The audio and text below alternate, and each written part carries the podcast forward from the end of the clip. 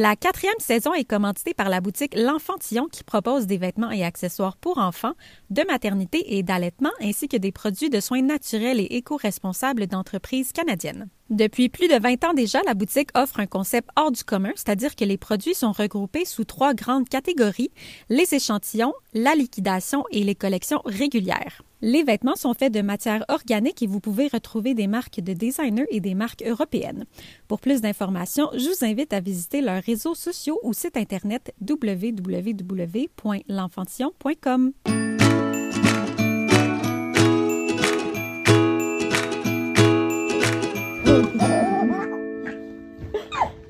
Bienvenue à Parents pour la première fois. L'invitée de cette semaine est Véronique Leduc, autrice du livre Infertilité, traverser la tempête et maman pour la première fois. Allô, Véronique? Bonjour. Merci beaucoup d'avoir accepté euh, l'invitation pour partager ton expérience euh, d'infertilité. C'est un sujet que beaucoup, beaucoup de couples, autant, je veux dire, souvent on dit, ah, c'est la femme, la femme, mais dans le fond, je veux dire, ça fonctionne des deux bords, ouais. dans le sens ouais, vraiment. c'est un problème de couple, tu sais. Oui, complètement, complètement. Fait que je suis contente qu'on apporte ça parce que c'est ça, je sais que c'était beaucoup en demande.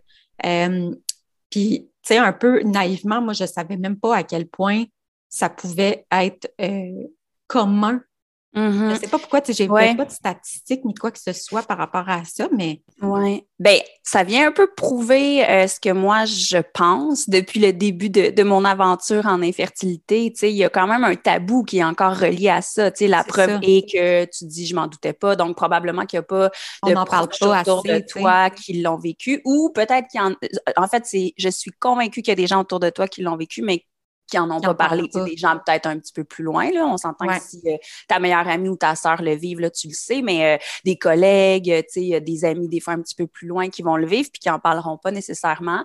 Donc, ben, ce que tu dis, ça, ça ouvre la porte à ce que je pense puis à pourquoi j'ai écrit ce livre-là. Dans le fond, la statistique, c'est qu'il y a un couple sur six au Canada et dans le monde qui vont avoir des problèmes de fertilité. Après ça, il y a différents niveaux. Il y en a que ça va se régler un petit peu plus facilement jusqu'à, il y en a qui n'auront jamais d'enfants malgré tout ce qu'ils auront essayé. Fait Un mm-hmm. couple sur six, là, c'est énorme. Là. Fait que moi, je trouve que c'est un problème qu'on n'en parle pas un petit peu plus. Donc, merci de m'inviter pour en parler. Mais ça me fait tellement plaisir. Puis, as-tu, grâce à ce livre-là, aussi pu euh, en parler euh, ailleurs, comme des conférences ou je ne sais pas quoi? Est-ce que tu as l'impression que le message circule davantage depuis euh, ton livre? Oui, oui, complètement. Puis, tu sais, moi, bon, tu au Québec, euh, écrire un livre, euh, on fait pas ça pour l'argent, là.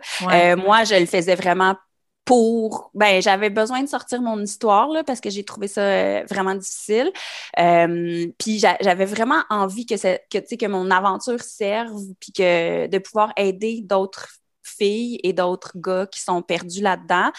moi, ça a duré des années, tu sais, mon, mon, histoire en infertilité.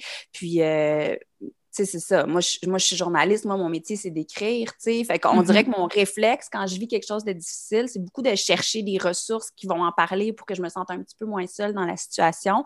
Puis je, je trouvais rien. Je trouvais mm. rien. Tu sais, j'ai cherché, j'ai cherché sur les sites des libraires, tu sais, sur Internet. Puis, tu sais, je trouvais beaucoup, beaucoup des, des textes médicaux, des livres en lien avec le médical, tu sais, mais tu es déjà tellement plongé là-dedans quand tu es en processus de fertilité que moi, j'avais envie de valider mes émotions, tu sais. Fait que c'est vraiment pour ça que j'ai écrit ce livre-là. Puis, pour répondre à ta question, oui, j'ai beaucoup de demandes de conférences, euh, de balados, d'entrevues. Euh, tu sais, c'est comme, je me sens un peu devenue une porte-parole de, de, mm-hmm. de l'infertilité, puis ça me convient, là, tu sais, je veux dire, je me suis comme donné comme mission de, de, parler de ça, je trouve ça super important.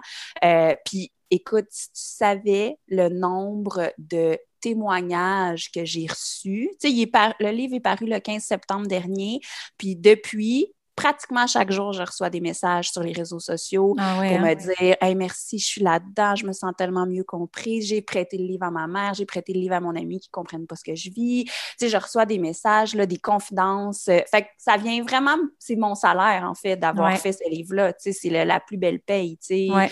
Ça vient la belle reconnaissance. un besoin. Oui, c'est ça.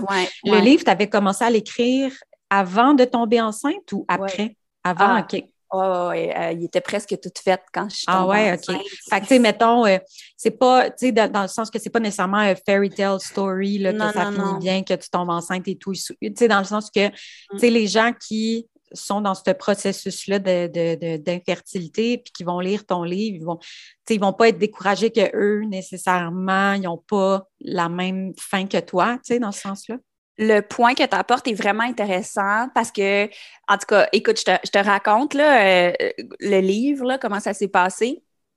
Euh, on reviendra un petit peu plus en détail, j'imagine, sur, sur mon histoire, mais moi, ça, c'est ça, ça a été long. Là, écoute, je sais pas, là, mais tu sais, 3, 4, 5 ans là, avant de finalement tomber enceinte. Fait que j'avoue que j'étais bien découragée. Là, puis à la fin, au fil des mois, j'étais vraiment en processus de deuil, que c'était un deuil que je trouvais excessivement difficile, puis injuste mmh. et immense. J'étais vraiment euh, assez en souffrance, là, je dirais, mmh là, par rapport à tout ça. puis euh, ben, j'y croyais plus. Il y avait avait beaucoup de médecins pessimistes aussi là, dans, dans, ma condition. Puis, euh, fait que j'y croyais plus vraiment. On est allé quand même jusqu'au bout du processus. Euh, je dirais, ben, c'est le, mon bout à moi, c'était un cycle de fécondation in vitro.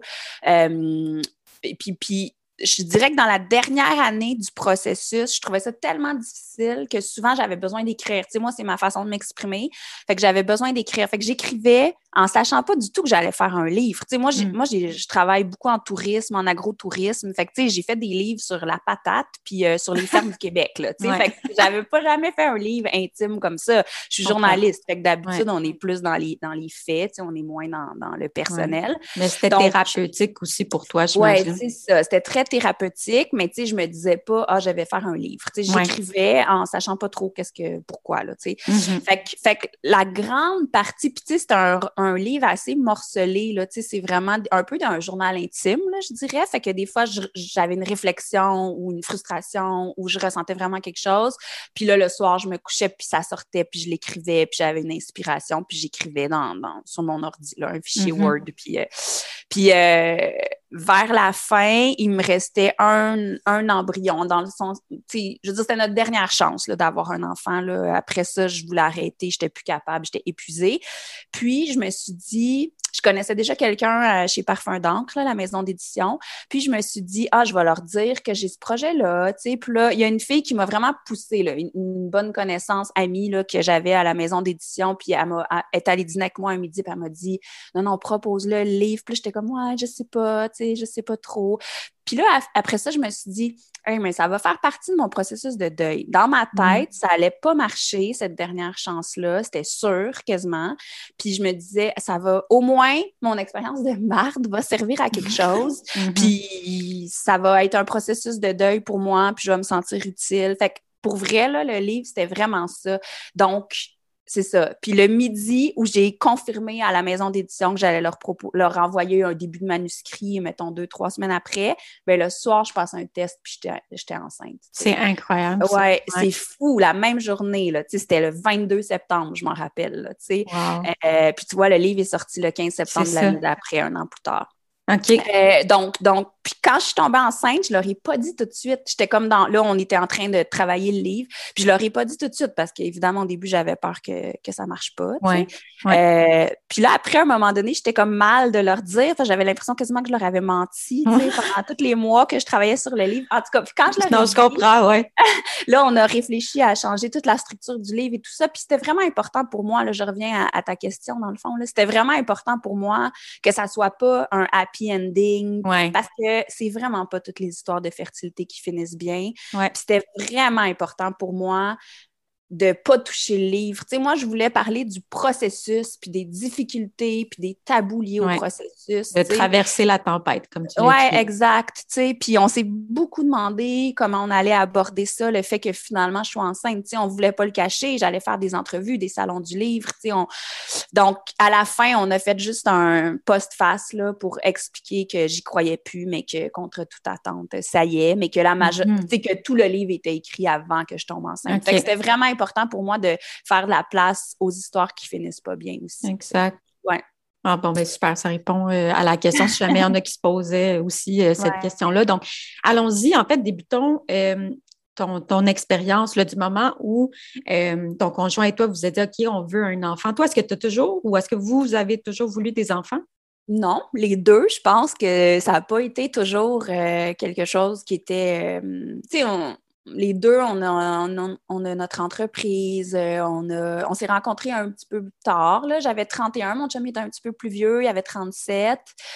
Euh, bon, on n'avait ni un ni l'autre des enfants à ce moment-là.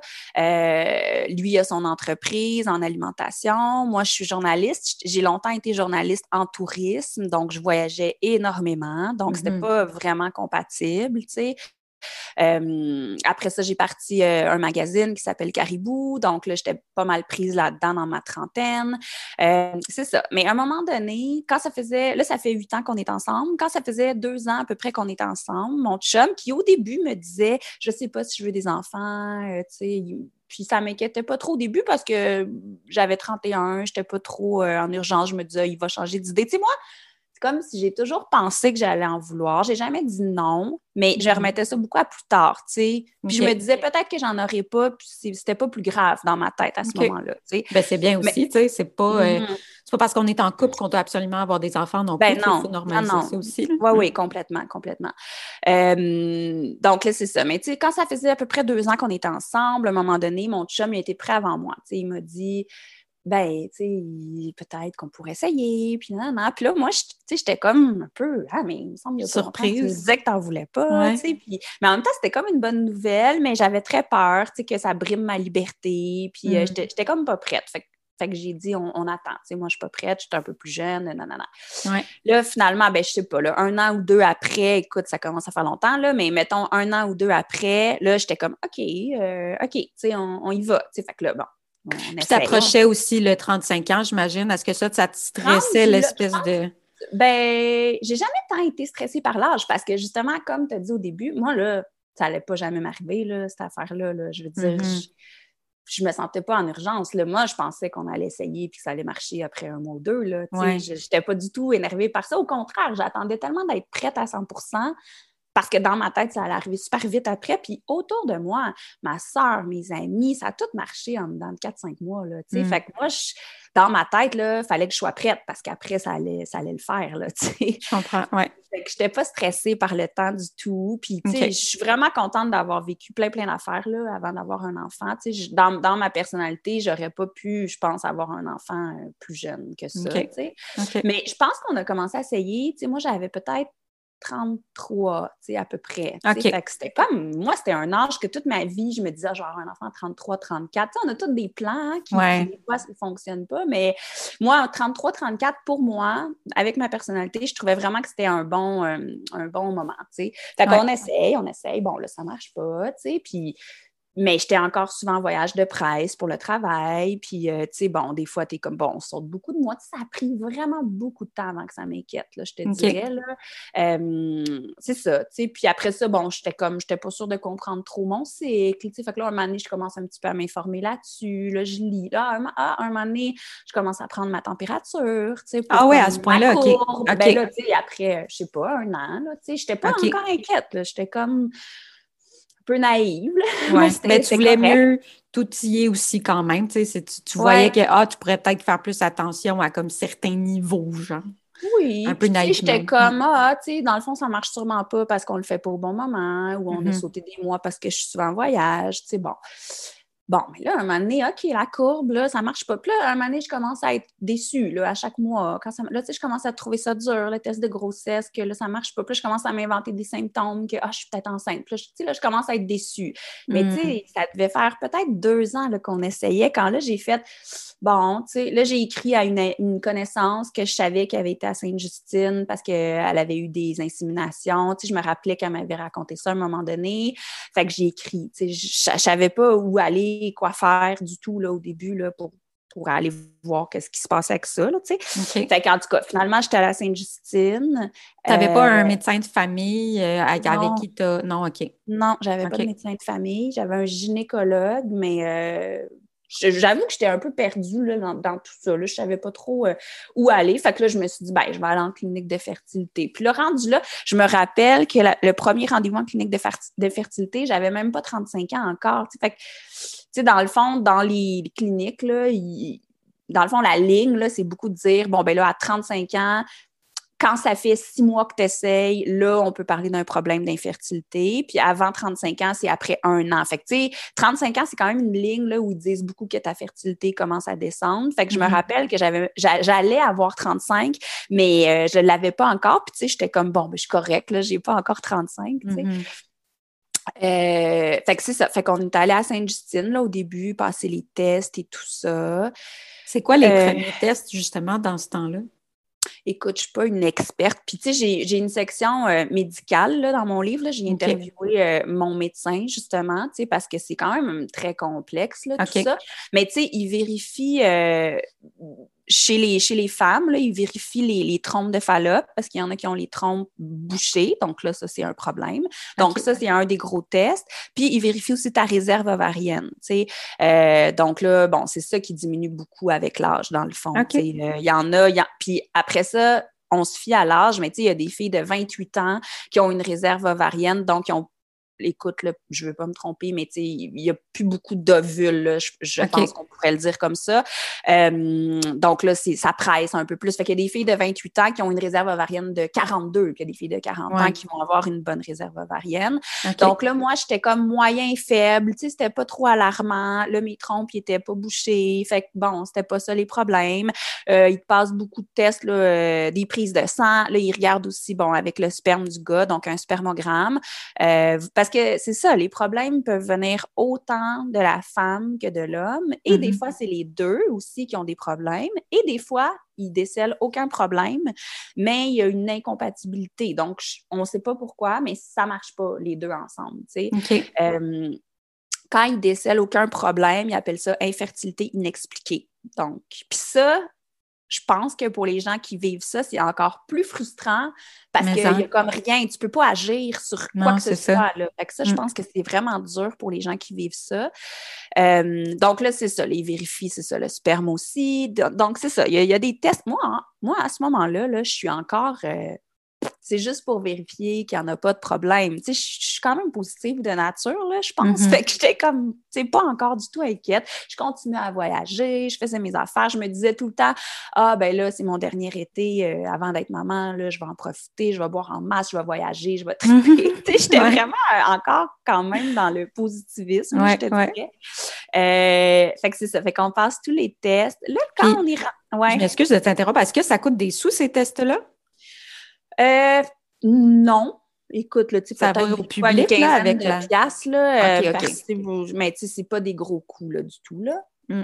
Moi, je te dirais que là, la première fois que j'ai frappé un mur, c'est quand ils ont vérifié mes ovaires, donc ma réserve ovarienne. Là, c'est une échographie euh, puis là, l'échographiste a été vraiment épouvantable. Tu sais, il y a des bonnes personnes en médecine, mais il y en a qui sont moins à leur place, je te dirais. Mm-hmm. Fait que j'étais à Sainte-Justine. Moi, je suis zéro inquiète encore. Là, je m'en vais là, elle me passe une échographie. Euh, bon, déjà, tu es dans une position un peu vulnérable, c'est un peu comme un examen gynécologique. Là, Et là, elle fait une face de mort oh en voyant son écran, comme genre vraiment, là, puis elle dit rien, puis là, elle revérifie quelque chose, puis vraiment à la face qu'elle a fait, puis là, comme, bon, puis elle sort de la salle, tu sais. Oh mon dos, OK. Puis là, moi, je suis comme, euh, oui, tu sais. Puis là, j'attendais qu'elle revienne dans la salle, puis elle n'est jamais revenue. Elle m'a rien, rien dit, là. Voyons, elle est juste partie, puis toi, t'es là, les jambes bien ouvertes. oui, genre, là, tu sais, ouais, ouais. Je, là, je me suis habillée, je suis ressortie de l'hôpital comme vraiment en choc. Puis là, je me rappelle que j'ai appelé je sais pas pourquoi j'ai pas appelé mon chum. Peut-être que je l'ai appelé puis il n'a pas répondu, je sais pas trop, mais j'ai appelé ma meilleure amie en choc en sortant de l'hôpital. Puis là, elle me dit ben là, Véro, il faut que tu retournes à l'hôpital, leur demander, là, ça n'a pas de bon sens. L'échographiste, elle m'avait juste dit ton médecin va te rappeler dans cinq semaines c'est ah. long, là, cinq semaines, quand, tu as fait cette face-là. fait que euh, je suis retournée à l'accueil de, la clinique de fertilité de Sainte-Justine. Puis là, j'étais dans tous mes états. Puis là, j'ai dit, ben là, euh, qu'est-ce qui se passe, là? sais, on peut-tu me dire quelque chose quand même, là? C'est-tu genre, je pourrais jamais avoir d'enfant? C'était-tu ça, sa face à la madame, là, tu sais? Fait que euh, là, elle me dit, ben madame, va boire un verre de vin. Elle a quand même été fine, là, tu sais, elle, la secrétaire, elle pouvait rien faire, là. Elle, t'a dit, va boire un verre de vin? Elle était comme, genre, va boire un verre de vin. Ça va bien aller, madame, vous êtes vraiment juste au début du processus, euh, tu sais, je peux rien faire, mais essayez d'appeler demain, peut-être vous pourrez avoir des nouvelles. Mais en tout cas, moi, là, ça, bang, ça a été comme mon, mur, là, tu sais, que là, là j'ai commencé à faire, hey, t'as coup que je peux jamais avoir d'enfant. C'est comme la première fois que je me disais Mettons qu'elle a vu quelque chose, là, tu sais. Ouais, jusqu'à ce moment-là, j'étais vraiment confiante, puis j'avais personne autour de moi à qui c'était arrivé. Fait qu'on dirait que ça se pouvait pas, là, que ça arrive, un problème majeur pour avoir un enfant. Puis là, là puis tu sais, en plus, à ce moment-là, ça faisait quand même deux ans qu'on essayait. Fait que tu t'es quand même beaucoup projeté. Tu t'es dit, j'en veux-tu? Oui, j'en veux. Tu sais, comme j'avais vraiment eu le temps de me faire à l'idée, j'avais dit à ma mère qu'on essayait, tu sais, comme, fait que là, j'étais rendue quand même plus loin. C'est comme si j'avais mis un doigt dans l'engrenage, là, si tu veux, puis je, je, pouvais plus t'en reculer, là, tu sais, dans mon envie d'avoir un enfant, tu sais. Fait que c'est ça. Ça, ça a été euh, le début de, du processus plus difficile. Fait que là, cinq semaines plus tard, Ouais, sur la là, Ben oui, et puis ça a été infernal. Pour vrai, je me rappelle, c'était le mois d'août, là, je, je, capotais, là. C'était vraiment, j'ai vraiment trouvé ça difficile, là, cette attente-là, là. ouais, c'était épouvantable. Euh, ouais, là, après, on avait une rencontre dans le bureau du médecin. Puis ça, je le raconte dans le livre, là, tu sais, comme ça fait cinq semaines que j'attends, je capote, j'ai aucune idée de qu'est-ce qu'il va me dire. C'était long, là, vraiment, là, mm-hmm. Puis tu sais, c'est comme, c'est pas euh, tu vas aller en voyage ou pas, là. C'est comme, tu vas-tu pouvoir avoir un enfant ou pas, là? C'est, je veux mm. dire, c'est ta vie, là, qui se joue, là. Moi, je trouvais, tu sais. Puis, euh, en tout cas, mais cet échographiste, là, ne fais pas cette face-là si t'es pour rien me dire. Tu sais, j'aurais bien mm-hmm. mieux aimé attendre le rendez-vous du médecin, là. J'en ai bien voulu. J'avais fait une plainte, d'ailleurs, contre elle. Mm. Euh, mais c'est ça. Fait qu'après ça, là, on arrive dans le bureau, dans la salle d'attente. Et là, moi, je me rappelle, je me disais, hey, là, là, en cinq minutes, ma vie se joue. Tu sais, j'étais mm. vraiment là, méga stressée. Puis là, finalement, on arrive dans le bureau du médecin. Moi, j'ai eu un médecin euh, que j'ai adoré là, euh, à, Sainte-Justine, vraiment avec plein d'empathie, puis plein de douceur. Puis c'est ça que tu as besoin, tu sais, quand tu es dans toute cette incertitude-là. Mm-hmm. Euh, il a été fantastique. Fait que là, on s'assoit, moi puis mon chum, dans le bureau. Je suis très fébrile. Puis mon chum aussi, il est stressé. Et à ce moment-là, il est comme, ça va être moi qui va faire qu'on ne pourra pas avoir d'enfant? On ne mm. savait pas. Puis finalement, notre verdict à nous, ça a été infertilité inexpliquée. Oh non. Mais avec endométriose de mon côté. Donc, ça, c'est une maladie euh, qu'une femme sur dix dans le monde qui a.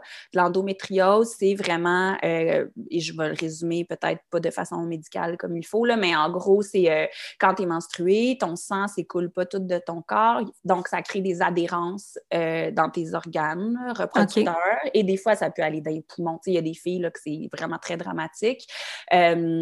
Donc, c'est ça. Fait que souvent, l'endométriose, ça va être beaucoup de maux de ventre, euh, ce que moi, j'ai eu depuis que je suis toute jeune. Euh, il y en a qui vont avoir des problèmes de fertilité, des fois non. C'est pour ça que nous, ils pointaient du doigt de l'endométriose, mais il y a des filles qui ont de l'endométriose puis qui ont des enfants vraiment facilement quand même. Donc, ça peut être un problème ou pas. C'est ça, il y avait une lueur d'espoir quand même. Oui, c'est ça. C'est pour ça qu'il disait aussi inexpliqué, mais avec endométriose. C'est dans le sens où il n'y avait pas d'autres problèmes que l'endométriose. Mais moi, je suis convaincue que c'est ça qui a fait que c'était extrêmement difficile. Puis l'endométriose aussi gruge ta réserve ovarienne. Vu qu'il y a des adhérences qui se créent, euh, ben, ça gruge un peu ta réserve ovarienne. Donc, ça affaiblit ta réserve ovarienne. Donc, c'est un problème. Donc, là, c'est ça. Nous, on sort du bureau du médecin avec ça. Euh, ben, Et vous conseille de, faire quoi dans ce temps-là? Tu sors de là, puis tu es comme, OK, c'est quoi la prochaine étape? On fait quoi? Oui. Ben là, il nous conseille, tu sais, dans, dans le fond, je pense que dès que tu as un problème qui est diagnostiqué, euh, ben, ou même infertilité inexpliquée, ils vont dire insémination. Dans le fond, insémination, c'est quand même quelque chose de relativement simple, là, dans le sens où ils font juste un peu aider la nature. Là, euh, c'est comme, euh, dans le fond, ils regardent ton cycle, ils te donnent un peu d'hormones, peut-être pour booster ta production d'ovules, euh, puis tu te donnes une piqûre dans le ventre, ce qui n'est pas très agréable, mais euh, ça se fait, là, c'est correct. Fait que tu te donnes une piqûre ah pour, hein? Pour déclencher ton ovulation à un moment précis, comme 36 heures après. Puis là, ce matin-là, ton chum amène du sperme à l'hôpital ou se masturbe dans un bureau de médecin. Ça doit être vulnérable aussi pour un gars de faire ça, je sais pas. Oui, ben moi, je, moi honnêtement, j'arrêtais pas de dire à mon chum que je comprenais pas, là, je le trouvais vraiment bon, là, les premières fois, j'avais peur que ça marche pas, puis ça, ça, allait bien, mais sais, je veux dire, c'est pas évident, là. Non, c'est ça. Dans un bureau, un moment donné, on avait eu une, une, rencontre avec une infirmière, puis quand on sort du bureau, il me dit, ah, ben, la dernière fois, c'était dans ce bureau-là que j'ai fait ça. tu sais, c'est zéro stimulant, C'est vraiment un bureau froid, là, de médecin, en tout cas.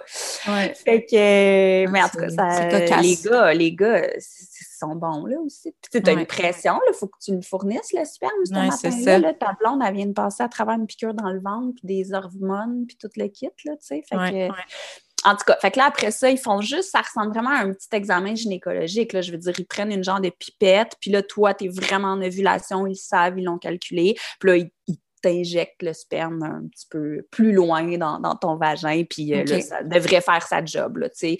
Fait que, puis tu sais, il y a bien du monde pour qui ça va marcher de cette façon-là aussi, là, tu sais. Euh, puis est-ce que c'est dur pour le corps, justement, ces piqûres-là que tu te fais, ou est-ce que ça dépend vraiment des filles, je pense. Euh, évidemment, là, je veux dire, chaque corps est différent. Fait que mm. je, sais qu'il y a des filles que ça va vraiment les affecter beaucoup euh, dans leur morale, dans leur humeur. Il y a des filles qui vont engraisser, il y a des filles qui vont perdre l'appétit. Euh, tu sais, ça dépend, là, tu sais. Fait qu'on peut pas généraliser. moi, je... Après ça aussi, qu'est-ce qui... Qu'est-ce qui qui fait que tu es déprimé? Tu sais, c'est-tu le fait d'être rendu à une froideur comme ça pour faire un enfant? Tu sais, moi, ça, je trouvais ça dur. C'est des deuils, dans le fond, là, de te dire, pourquoi euh, tout le monde fait l'amour euh, aux chandelles? Tu sais, là, je, romantise, mais tu sais, pourquoi tout le monde fait l'amour euh, aux chandelles dans leur lit, dans un séjour? Puis là, toi, tu es là, puis c'est le médecin dans un bureau blanc avec un néon. Tu sais, c'est quand même un deuil, là. Puis si c'est pas indiscret, tu peux vraiment garder ça pour toi, mais est-ce que dans ce temps-là, là, dans, quand tu es dans un processus de même, tu penses quand même à faire l'amour aux chandelles ou tu es plus dans le, comme dans le, comment je pourrais dire ça, l'espèce de, ah non, tu sais, c'est rendu comme un peu un travail, puis genre, on va faire ça quand les médecins disent que c'est le bon moment avec eux, tu sais, comme... Ben, tu sais, il y a eu différentes passes, là, je te dirais, Tu sais, c'est sûr que, tu sais, mettons, le processus entier a duré peut-être 3-4 ans, fait que, tu sais, il y a eu des vagues, là, je te dirais... Euh, ouais, c'est sûr que quand je, avant les inséminations, quand je prenais ma température, puis tout ça, ben là, oui, on le faisait un peu, euh, OK, là, ça serait le temps, tu sais, avant d'être suivi euh, chez le médecin. Après ça, quand tu es suivi chez le médecin, ça donne rien, entre guillemets, de faire l'amour pendant que tu as vu, dans le sens mm-hmm. où tu te fais injecter ça de toute façon à l'hôpital. Mais mm-hmm. tu sais, avant puis après, tu peux bien faire l'amour, ça change rien. Non, c'est ça. Mais tu le fais comme, moi, ma question, c'était plus, est-ce que tu as encore envie, comme le plaisir de, ou bien, tu sais, là, en plus, tu es tellement un peu dans ta tête de comme, OK, mais on veut concevoir, on veut comme oui, ben, ça dépend beaucoup des couples. Tu sais, pour nous, ça n'a rien changé dans, la proximité. Là, tu sais, euh, je veux dire, euh, c'est ça. Je sais qu'il y a des couples pour qui ça devient très calculé. Après ça aussi, ça, dépend. La fille, comment elle, vit les hormones, elle a-tu pris full de poids? Tu sais, comment qu'elle se sent. C'est ça. Tu sais, mm-hmm. Mais nous, il y a eu des passes dans le processus euh, où ça nous a rapprochés, je te parle pas nécessairement physiquement ou sexuellement, mettons, là, mais tu sais, ça nous a rapprochés, je pense, à un moment donné, de vivre cette épreuve-là ensemble. Il y a des couples que ça va casser complètement. Il y a des couples que ça va rapprocher. Tu sais, on a eu des passes où c'était plus dur aussi, là, tu sais, mais, mais oui, ça met quand même le couple à l'épreuve. Tu sais. Ouais. Puis est-ce que vous, c'était comme, OK, mais si ça marche pas, on, on va potentiellement se séparer ou c'est jamais venu là?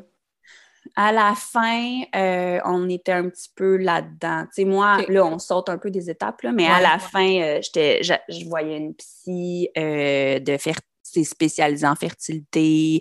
Euh, j'étais à terre, là, j'étais plus capable, tu sais. Puis, euh, ben, la psy, elle, elle disait qu'il y a beaucoup de couples, qu'il y a genre, il me semble qu'elle me disait un couple sur deux qui ont passé à travers un processus de fertilité puis que ça marchera pas, mettons, là, qui n'en auront pas d'enfants, qui vont se laisser, tu sais, parce que mm.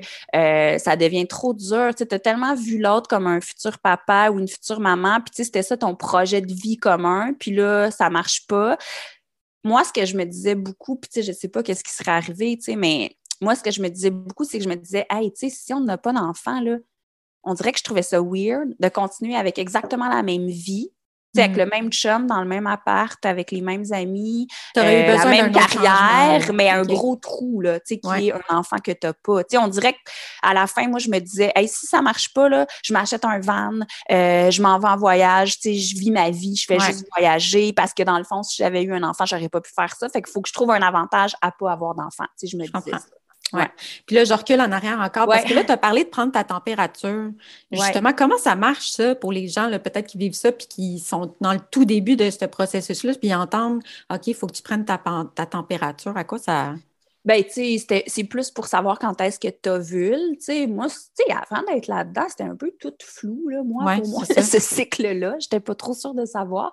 Euh, j'avais juste cherché sur Internet, honnêtement, puis il y a des applications sur les téléphones où chaque matin, tu prends ta température euh, buccale, tu sais, puis euh, là, dans le fond, quand tu ovules, ta température, il me semble qu'elle monte quand même assez drastiquement, mais tu sais, c'est pas intense, mais mettons de 1 ou 2 points, quelque chose de degrés, mais tu sais, dans l'application, tu le vois clairement que ça monte. Puis là, quand tu es au top, genre, t'as vu quelque chose comme ça, tu sais. Fait que c'est juste ça, mais tu sais, là, bon, il faut chercher sur Internet pour en savoir un peu plus ou euh, il y a une tonne d'applications euh, pour ça. T'avais-tu essayé d'autres méthodes, genre, euh, je sais pas moi, il faut que je mange tel aliment ou comme je sais que des fois on peut trouver n'importe toutes sortes d'informations là.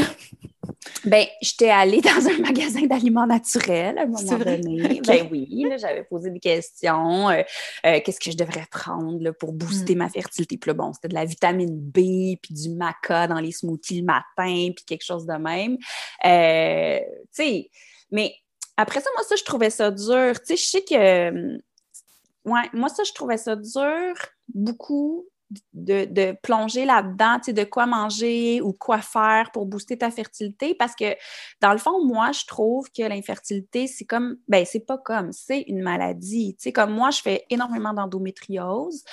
Donc, d'où la phase d'enterrement de l'échographiste qui voyait vraiment toutes mes kystes et euh, puis tout ça. Fait que, tu sais, mm. après ça, je peux bien manger du maca dans mon smoothie le matin, là, tu sais, c'est comme... Ça va-tu vraiment changer ça? Oui, je comprends. Oui, c'est ça. Mm. En fait, ça, me, ça me stressait un peu, ces affaires-là, parce que c'est comme si ça mettait ça sur mes épaules. Tu sais, c'est comme si moi, tu sais, puis des, des fois, le monde me disait ça... Euh, ben fais telle affaire ou euh, arrête, bon, c'est ça, là, arrête d'y penser, lève tes jambes dans les airs, tu sais, ça, t'en reçois en masse là, de ça. Puis c'est tellement frustrant. Puis moi, souvent, je me disais, Hey, euh, tu sais, il y a des filles complètement dopées qui tombent enceintes, tu sais, puis moi, je fais du sport, euh, tu sais, je veux dire, j'ai une vie équilibrée, je tombe pas enceinte, fait que là, il faudrait que je boive, je sais pas quoi, de vitamine B. Tu sais, c'est comme si ça mettait vraiment ça sur mes épaules ou sur mes actions à moi, puis que c'était parce que je faisais pas les bonnes choses que ça marchait pas. Tu sais, je sais pas mm-hmm. si c'est clair, là, qu'est-ce que je dis, mais... Ouais, fait que fait que c'est ça. Fait que moi, souvent, je me disais, hey, tu sais, j'ai une maladie, on va essayer de la traiter. Après ça, mais oui, je continue à avoir des saines habitudes de vie. Puis il y a eu des passes où j'essayais de boire moins d'alcool. Puis, euh,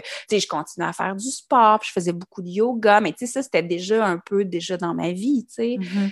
Fait que c'est ça. Fait que oui, tu peux faire des choses, mais quand tu as une maladie, ben je pense que tu as besoin d'un pouce médical aussi. Tu avais reçu une question, comment as-tu réussi à gérer les commentaires de tes proches du genre ça va finir par arriver, arrête d'y penser, comme est-ce que à un moment donné, tu as pété ta coche puis tu leur as dit là, arrêtez de me dire des commentaires de même ou tu avais une, as eu une approche plus douce? C'est vraiment dur. C'est vraiment dur. Recevoir les commentaires des gens, là, c'est. Euh, en tout cas, moi, je puis, tu sais, là, je reçois des témoignages là, euh, de, de, filles qui ont lu mon livre, là, puis on vit toute la même chose. Tu sais, c'est vraiment dur de recevoir ça. Encore là, parce que la fille qui est tombée enceinte après un mois, là, qui se mm-hmm. permet de te dire Mais tu le fais-tu à chaque deux jours? Tu fais-tu l'amour à chaque deux jours? T'as-tu mis tes jambes dans les airs? Là, t'es comme pour vrai, là, va mm. chenaille, là, parce que bravo, là, toi, tu es tombée enceinte après un mois. Moi, j'ai mm. genre huit médecins qui me suivent, ils checkent mon ovulation, je suis ses hormones, j'ai des piqûres dans le ventre, ça fait quatre ans que j'essaye. Fait que ton petit commentaire, tu sais, comme ça va au-delà de ça. Là. Ça va au-delà de se mettre les jambes dans les airs. Là, oui, euh, c'est ça. C'est vraiment une injustice. moi, je, moi, je ressentais ça beaucoup, beaucoup là, quand j'étais dans le processus. C'est vraiment une injustice immense qu'il y ait des gens que ça arrive après un mois ou deux. Puis toi, tu veux ça depuis quatre ans, tu fais tout, là, tu sais.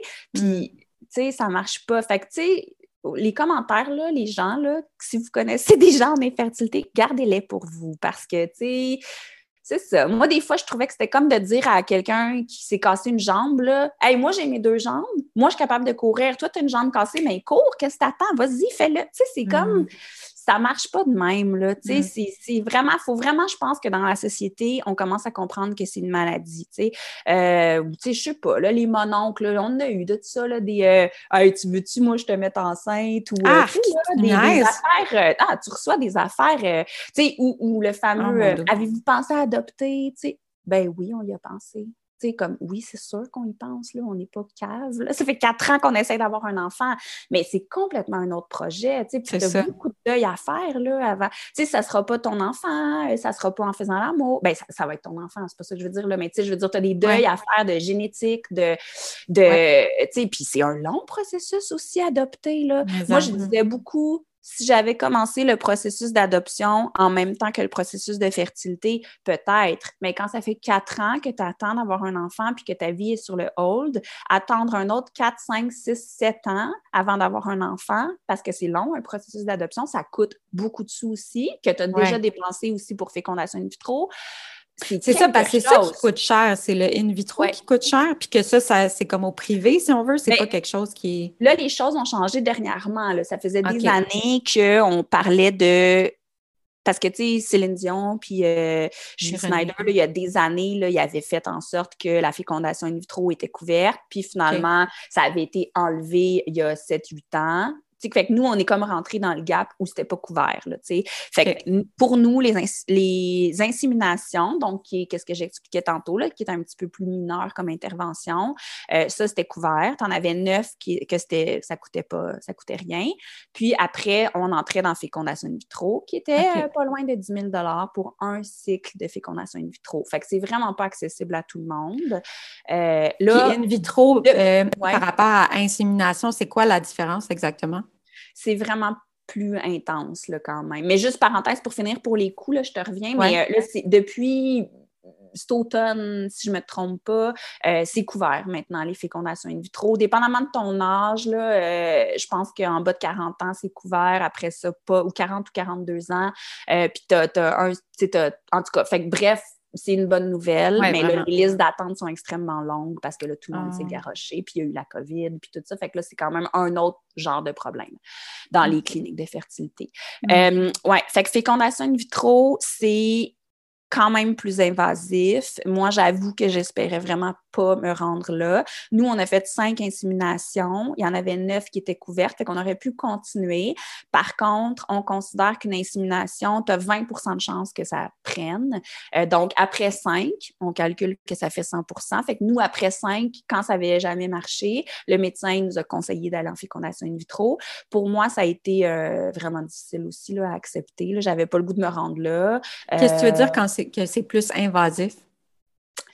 Il y a plus d'hormones, plus de rendez-vous, plus de piqûres, énormément plus de piqûres dans le ventre. Euh, ah ouais. Euh, ouais, ouais. Tu as des mélanges d'hormones à faire. Euh, tu sais, là, je dis ça, je veux pas décourager personne, là, ça se fait, mais euh, c'est, c'est, pas, c'est pas super le fun, tu sais. Puis tu as un rendez-vous à chaque deux jours. Tu as, une opération à un moment donné. Là, tu la. Dans le fond, c'est ça.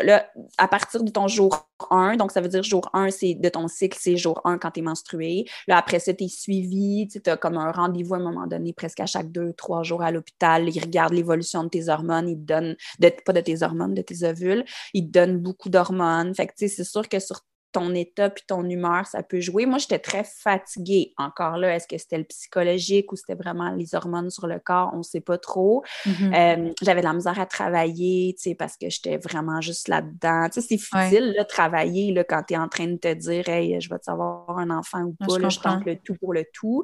Mm. Euh, fait que c'est ça. Puis après ça, là, quand tes ovules, ils ont grossi. dans le fond, c'est que normalement, à chaque cycle, naturellement, une fille fait un, des fois deux ovules. Puis quand il n'est pas fécondé, ben ça ressort et c'est les menstruations.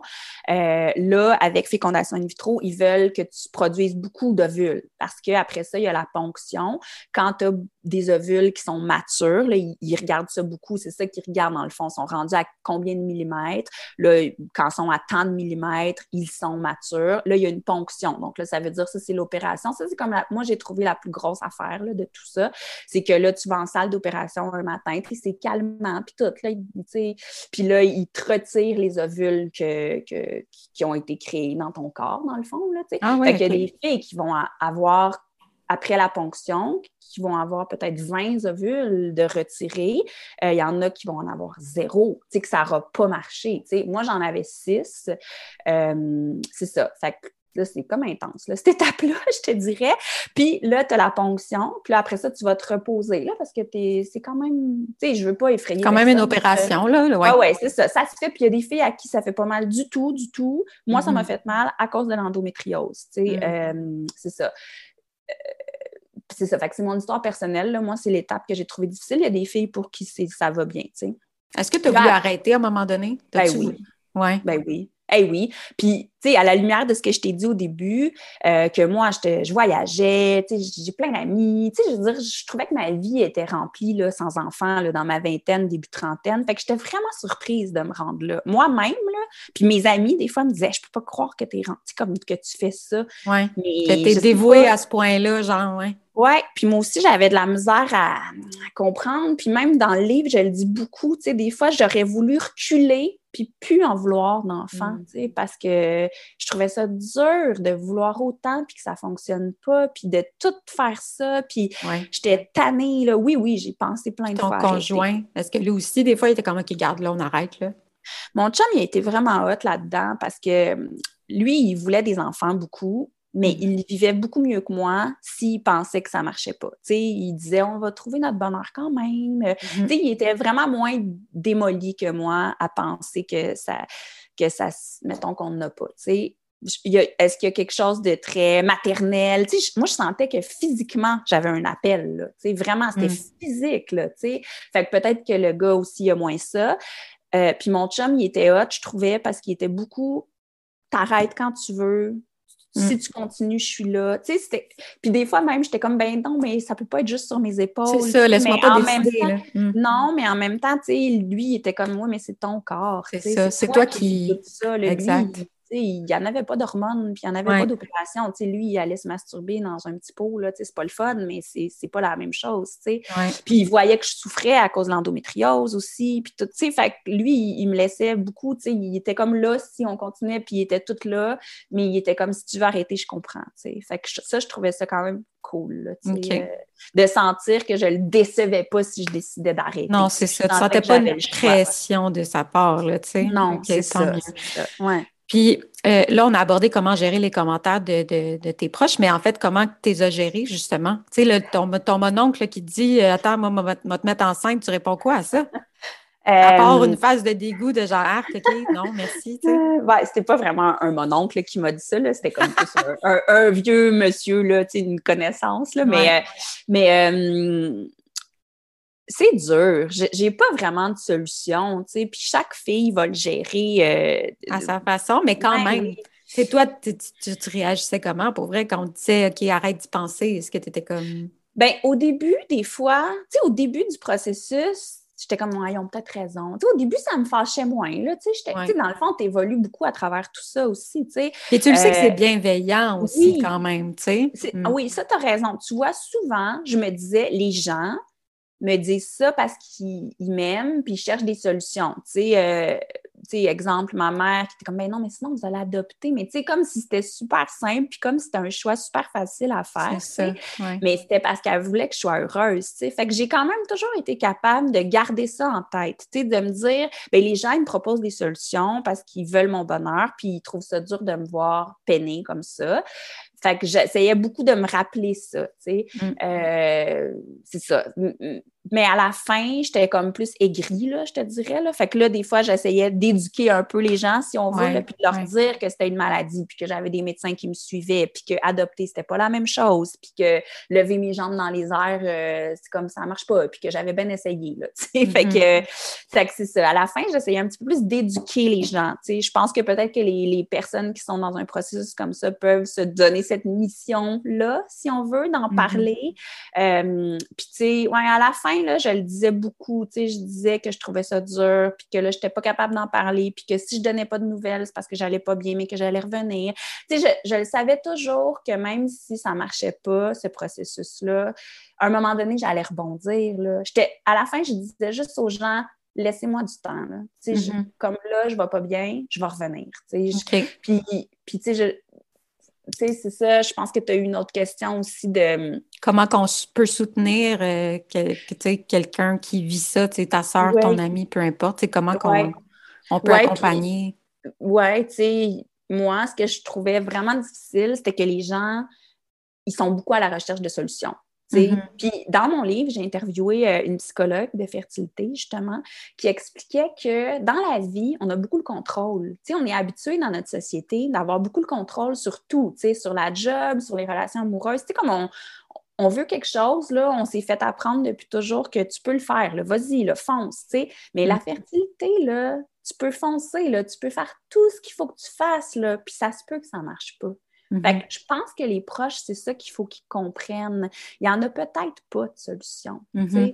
Ça, là, moi, en fait, j'avais besoin qu'on m'écoute, puis qu'on me dise que c'était de la merde, puis que j'avais le droit d'être fâchée, puis que c'est vrai que c'est pas juste, puis que c'est pas parce que je serais une mauvaise mère. Parce qu'à un moment donné, dans ta tête, c'est beaucoup ça. Tu te dis beaucoup peut-être que ça veut dire qu'on ne devrait pas être parents, peut-être ah qu'on ne serait pas des bons parents. à un moment donné, tu as, tellement l'impression de jouer contre la nature, là, si on veut, d'y mm-hmm. aller à contre-courant de ce qui est naturel, que moi, je me disais, mais ça veut sûrement dire qu'on ne devrait pas être parents. Mm-hmm. ça, c'est dur de dire ça, fait mm-hmm. ou on ne mérite pas d'être parent, puis c'est pas ça, mais tu, viens à penser ça parce que tu essayes tellement tout, puis ça marche pas, puis l'autre à côté, elle, elle, oublie la pilule un mois, puis elle tombe enceinte, Fait que c'est tu vois, tu essaies de trouver un signe de pourquoi ça ne marche pas. Ben, peut-être que ma vie serait mieux autrement. Euh, peut-être qu'ensemble, on ne serait pas des bons parents. Fait que je pense que les proches, là, écouter, puis Valider les émotions. C'est vrai que c'est pas juste. Valider les émotions. Au lieu mm. de dire c'est pas si grave, tu as une belle vie quand même, euh, adopter, euh, voyons, il y en a. Pas non, ça, c'est du positif toxique. Sinon, c'est pas capable. C'est ça, c'est ça. Fait que, puis, tu sais, aussi, là, tu sais, moi, à un moment donné, à la fin, je me permettais de m'éloigner. C'est dur, c'est vraiment dur de naviguer là-dedans, là. Mais tu sais, des amis enceintes, euh, des showers. Un moment donné, on m'a demandé d'organiser un shower, là, alors que j'étais ah, là-dedans, là. J'étais comme, je l'aime, la personne qui est enceinte, mais c'est au-dessus de mes forces. Là. Je, je, peux pas. Puis moi, j'écrivais, tu sais, à ma cousine, puis mes amis enceintes, là, puis j'étais comme, tu sais, je t'aime, là, je suis désolée, mais je suis anéantie en ce moment. Je suis pas capable d'être heureuse pour toi. Okay. Je quand même... disais à un moment donné à la fin. Au début, je n'étais pas capable d'exprimer ça, mais à la fin, là, je disais je vais revenir. Mais là, donne-moi du temps pour guérir parce que, tu sais, à ce moment-là, j'étais comme j'en aurais pas d'enfant, puis là, je vais pas bien, là, tu sais. Fait que quand même, tu trouvais ta façon de, pas, pas de te couper de ton cercle social, mais tu sais, de quand même mettre tes limites de garde, là, je vais prendre une certaine pause dont j'ai besoin, un recul dont j'ai besoin, puis je vais revenir, tu sais, ça... Oui, puis tu sais, moi, j'ai été chanceuse, là, dans le sens où j'avais beaucoup d'amis encore célibataires ou qui n'avaient pas d'enfants, là, fait que, tu sais, je me réfugiais quand même beaucoup dans cette gang-là, puis je me considérais chanceuse d'avoir pas juste des amis qui ont des enfants. Là. Euh, puis, tu sais, à un moment donné, euh, je suis partie à Hawaï là, sur un coup de tête toute seule, euh, trois semaines. Après la ponction, là, l'opération en question, là, là j'étais à terre. Puis, je me disais, on peut. Parce qu'après la ponction, ils attendent que ton corps se repose. Puis après, ils, ils ils remettent dans ton corps l'ovule fécondé par le sperme de ton chum. Puis, tu sais, là, je me disais, là, je suis épuisée mentalement, physiquement, il faut que je sois en forme pour accueillir cet ovule fécondé et lui donner toutes les chances de s'implanter. Fait qu'à un moment donné, je suis partie à Hawaï comme deux semaines toute seule sur un coup de tête. Ça m'a vraiment fait du bien, tu sais, de, mm. de prendre du temps pour moi, de faire des choses qui te font du bien, de prendre du recul. Puis, tu sais, Ouais, c'est important de s'écouter. Tu sais, je pense que dans la société, on veut beaucoup plaire aux autres, puis on veut pas, tu sais, on veut pas déplaire, puis on veut faire plaisir aux gens qu'on aime, mais c'est tellement dur ce processus-là, puis ouais, il faut s'écouter, je pense. Puis faire, mm. aller au spa, tu sais, à un moment donné, c'est ça, j'allais au spa, je prenais des journées off au travail, je le disais que j'allais pas bien, j'étais comme, garde, je vais revenir, je le savais, mais il euh, faut se laisser le temps. C'est correct de pas bien aller, tu sais, à un moment donné. Puis est-ce que des fois, tu étais comme peut-être euh, à ta grande surprise, mais est-ce que des fois, tu étais comme vraiment contente pour tes amis enceintes ou quoi que ce soit, tu avais comme un peu genre Ah, il n'y a pas de problème, ben oui, garde, inquiète-toi pas pour moi, nanana. Non. Non, c'est ça. Tu étais, souvent plus dans le. Puis c'est correct ben, aussi, là, je veux qu'on le dise. Là, sais. ouais. Ben, au début, ça m'affectait moins, là, mais à la fin, là, quand j'étais un peu dans le deuil, en fait, c'est ça, c'est que j'étais en train de faire le deuil d'avoir un enfant. Tu sais, c'est dur là, de faire ça.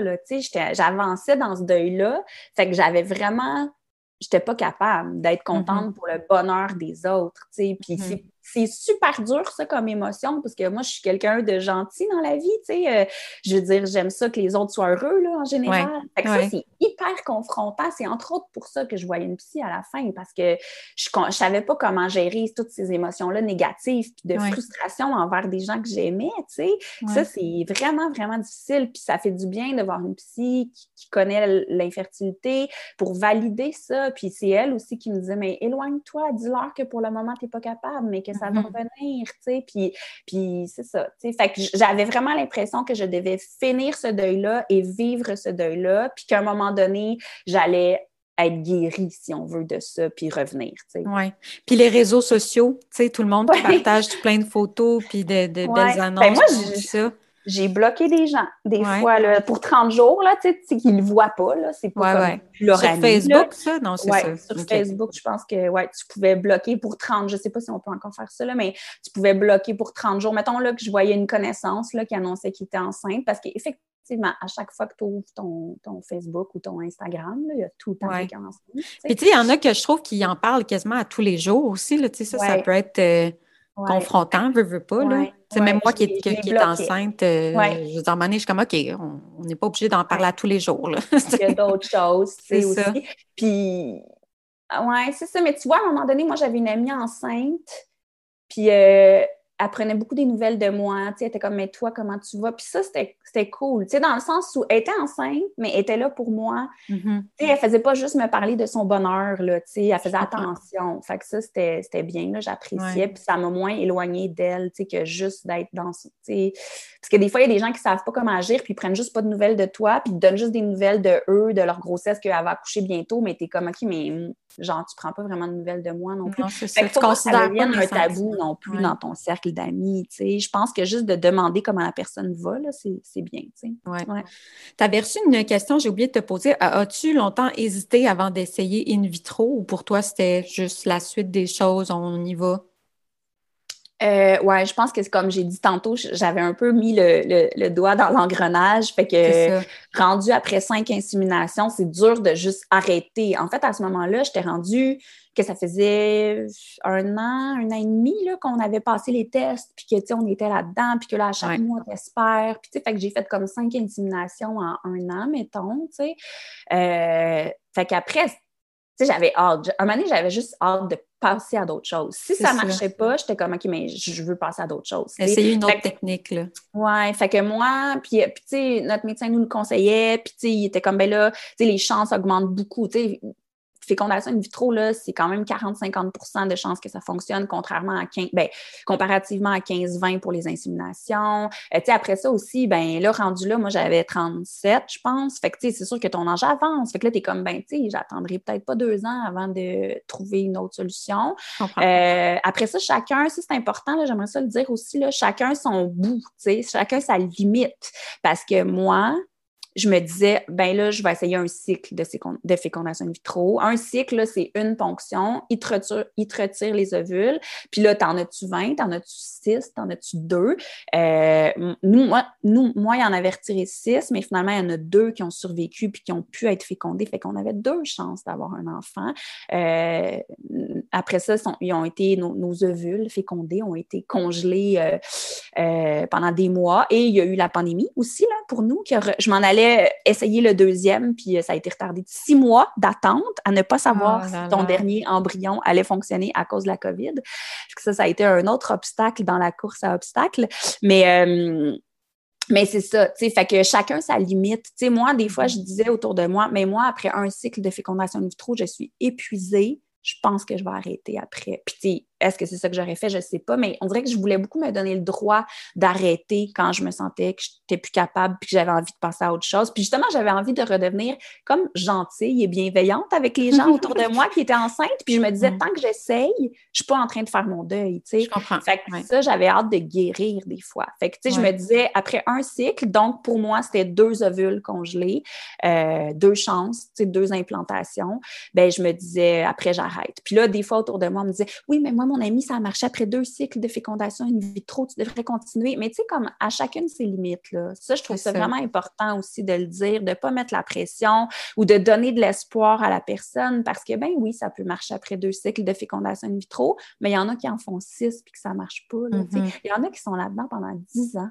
Je ne sais pas mm-hmm. comment tu fais. Fait que, Puis si tu veux le faire, vas-y pour dix ans, mais à chacune ses limites aussi. Exact, oui. Ouais. Fait que toi, quand tu es revenu d'Hawaï, euh, quand je suis revenue, ouais, après la ponction, j'ai genre pesé sur un piton de réservation d'avion. Euh, je veux dire, je, je, je, ouais, je l'ai dit à mon chum, genre après. J'étais comme vraiment un peu sauf qu'il peut. Là. Puis là, tout le monde me dit, ah, t'es tombée chanceuse. c'était comme en décembre, là, je m'en allais à Hawaï. Puis je redoutais les fêtes aussi, hein, les fêtes, parce que là, mm. les cousins et cousines, ils ont des nouveaux bébés. C'est très dur, les fêtes aussi, là, quand ouais. Puis là, on te demande, puis toi, est-ce que c'est pour ouais. bientôt? Puis là, tu dois expliquer que. Ah, oui, oui, oui. Puis là, tout le monde a des, des bédaines ou des nouveaux bébés. Tu sais, on est dans l'âge, là aussi. Oui, ça. Euh, fait que j'ai redouté les fêtes. Fait que je suis partie à Hawaï sur un coup de tête. Euh, je, suis revenue reposer, plus légère. Ça m'a vraiment fait du bien. Après ça, en février, on a essayé le premier euh, embryon qui avait été fécondé. Parce que c'est ça, quand ils retirent, là, ils ne survivent pas tous là, en laboratoire. Fait que c'est pour ça que tu en perds en cours de route. premier embryon, échec. Donc, ça n'a pas fonctionné. Ça a été vraiment dur à accepter parce qu'on n'avait pas plein non plus. Là. Puis après ça, je me disais, bon, ben, le premier a marché, pourquoi le deuxième euh, fonctionne? Le premier n'a pas marché, pourquoi le deuxième fonctionnerait? Puis c'est là que j'ai beaucoup commencé à faire mon processus de deuil, tu sais, que je me disais, moi, mm. je ne refais pas une fécondation in vitro, euh, j'en peux plus. Euh, puis là, c'est ça. J'avais commencé les hormones pour, pour la deuxième implantation. Puis j'avais tellement hâte de voir, moi dans ma tête, ça n'allait pas marcher. Puis je me disais, OK, j'ai tellement juste hâte de passer à d'autres choses. Puis là, bang, les cliniques ferment. C'est parce que dans le fond, l'échec du premier, là, ça a été le 1er mars, euh, test de grossesse négatif pour le premier embryon. Mais là, 13 mars après, pandémie, là, tu sais. Mm. Fait que, ouais. Mais finalement, c'est fou parce qu'on ne le saura jamais. Mais je me dis, est-ce que ce repos-là forcé a fait que ça s'est mm. implanté. Et, on le sait pas, mais là, j'ai une belle cocotte extraordinaire. Fait que, ouais, fait qu'il y a eu la COVID, fait qu'on s'en allait faire la deuxième implantation en mars 2020, hein, la pandémie, 2020. Mm-hmm. Ouais.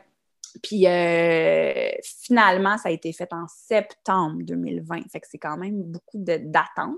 Fait que j'ai vécu mon été. Écoute, j'ai essayé de faire des choses tripantes. Euh, j'en ai profité, mais c'était très dur comme période d'attente. À ne fait que tu as eu deux cycles dans le fond ou? On dit un cycle dans le fond, parce qu'un cycle de fécondation in vitro, ça veut dire comme une ponction, un retrait d'ovule. Puis après ça, tu peux avoir six embryons congelés, 22. Fait après ça, c'est des implantations. Euh, mais un cycle, c'est une ponction. C'est une stimulation. En tout cas, c'est un peu compliqué, là, mais euh, c'est ça. Fait que moi, j'ai fait un cycle, mais on a eu deux embryons de ça. C'est ce qui n'est pas beaucoup. Hein? Fait que ça peut donner de l'espoir. Euh, c'est pas beaucoup. Pour vrai, deux embryons congelés, là, c'est vraiment pas beaucoup. Fait que j'y croyais pas. Puis en plus. c'est ça. Ouais, fait que là, quand tu as vu ton, ton test, comment oh tu as réagi?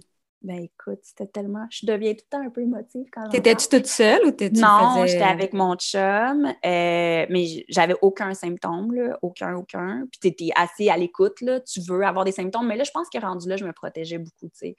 Euh, mais j'avais aucun symptôme. Euh, à l'hôpital, ils disent on avait un rendez-vous pour une prise de sang parce que, tu sais, prise de sang, ils détectent mieux les taux de, grossesse. Là. Fait mm-hmm. qu'ils nous disent, faites pas de test à la maison, euh, ça sera pas valide là, dans, vos, dans votre circonstance, non, non, non, Mais là, t'es pas capable, voyons donc, ben Fait que la veille du rendez-vous à l'hôpital, bon, donc, ça fait deux semaines qu'il y a eu l'implantation. Là, c'est comme si tu avais fait l'amour, là, je veux dire normal. C'est comme normal rendu là. Euh, là, j'avais aucun symptôme. Là, je dis à mon chum, ben regarde, avant d'aller à l'hôpital, pour pas que je m'effondre demain matin, au pire, on va juste passer un test, puis je vais déjà être, euh, je vais le savoir que ça n'a pas marché, on le fait, tu sais. Fait que c'était la fin de la journée, on passe un test, il n'y a pas de ligne, on pleure, euh, on est comme fuck off, le mon chum, il est comme, ben écoute, euh, on verra, peut-être qu'on pourra adopter, on est dévasté. Puis là, je suis dans ses bras, puis là, il regarde par-dessus mon épaule, puis là, il est comme, hey, on dirait qu'il y a une petite ligne. Puis là, je suis comme, hey, niaise pas, là, sérieux. Ouais, non, c'est ça. Puis là, je regarde, puis j'en ai passé des tests. Puis, j'ai jamais eu de fausse couche, euh, j'ai jamais été enceinte, là, jamais, jamais. Fait que, j'ai jamais eu un test avec une petite ligne, même très pâle, tu sais. J'en ai passé des centaines, peut-être des dizaines et des dizaines, tu sais. Mm-hmm. Euh, fait que là, ouais, il y avait une petite ligne très pâle, mais il y avait une petite ligne. Mais là, mm. j'avais une shake. Là, je voulais, là, je pouvais pas y croire. Là. Fait que j'ai passé un autre test d'une autre marque tout de suite.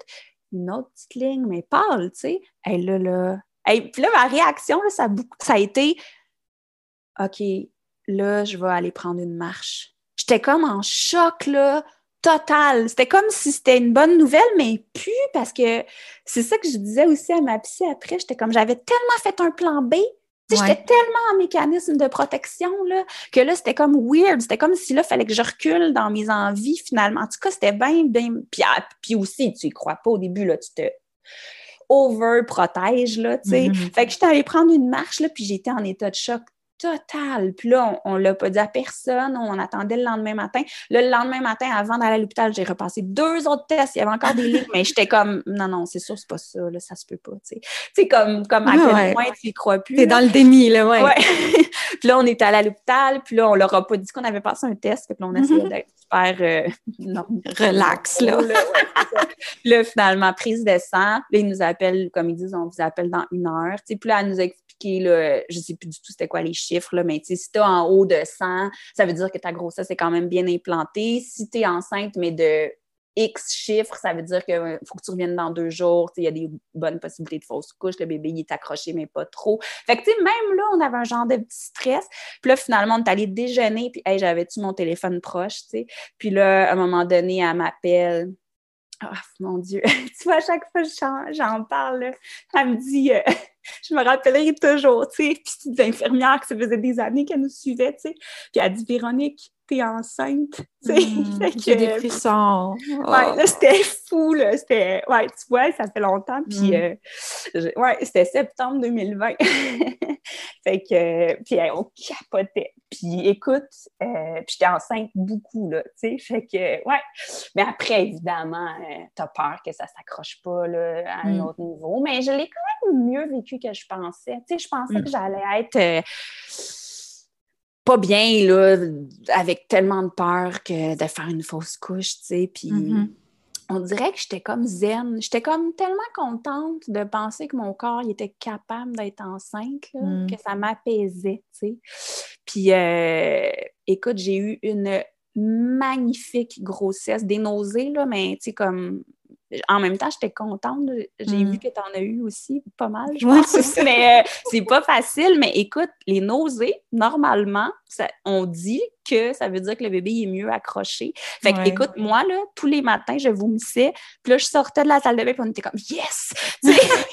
Parce que là, le bébé était accroché. Ouais, ouais. Euh, écoute, puis, mais j'ai eu une magnifique, magnifique grossesse, au-delà de mes attentes. Je suis restée vraiment en forme, super bel accouchement. L'allaitement, ça a été facile. On a une magnifique cocotte.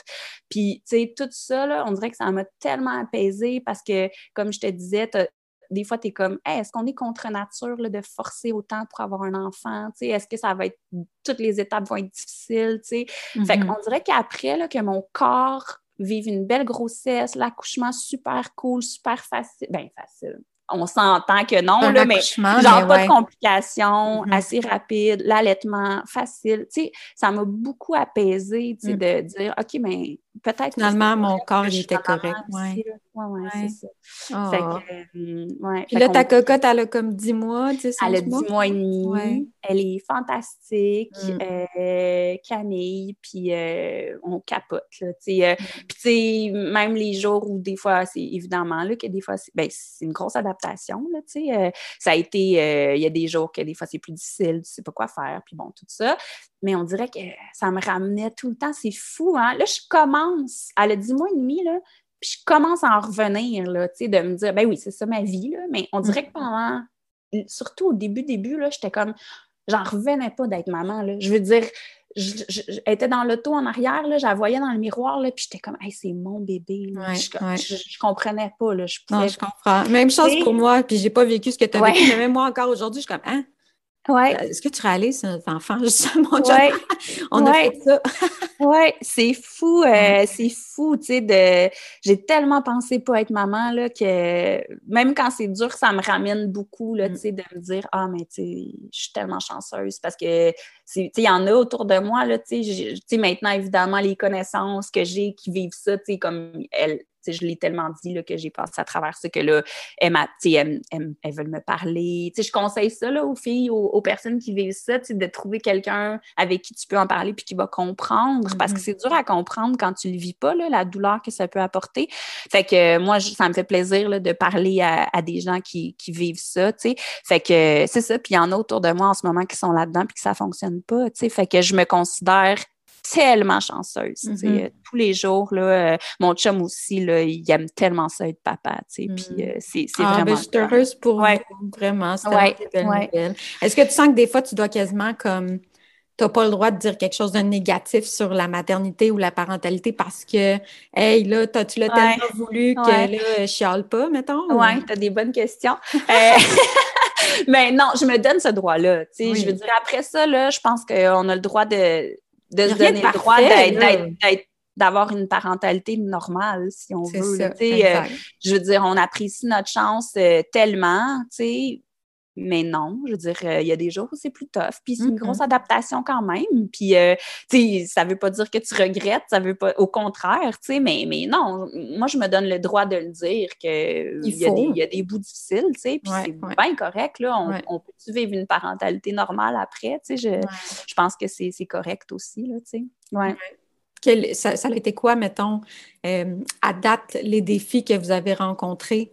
Avec euh, Camille? Euh, Parce que là, tu ben dis, mettons, l'accouchement s'est bien passé, l'allaitement aussi. Est-ce que c'était, ben, la conciliation travail-famille? Oui.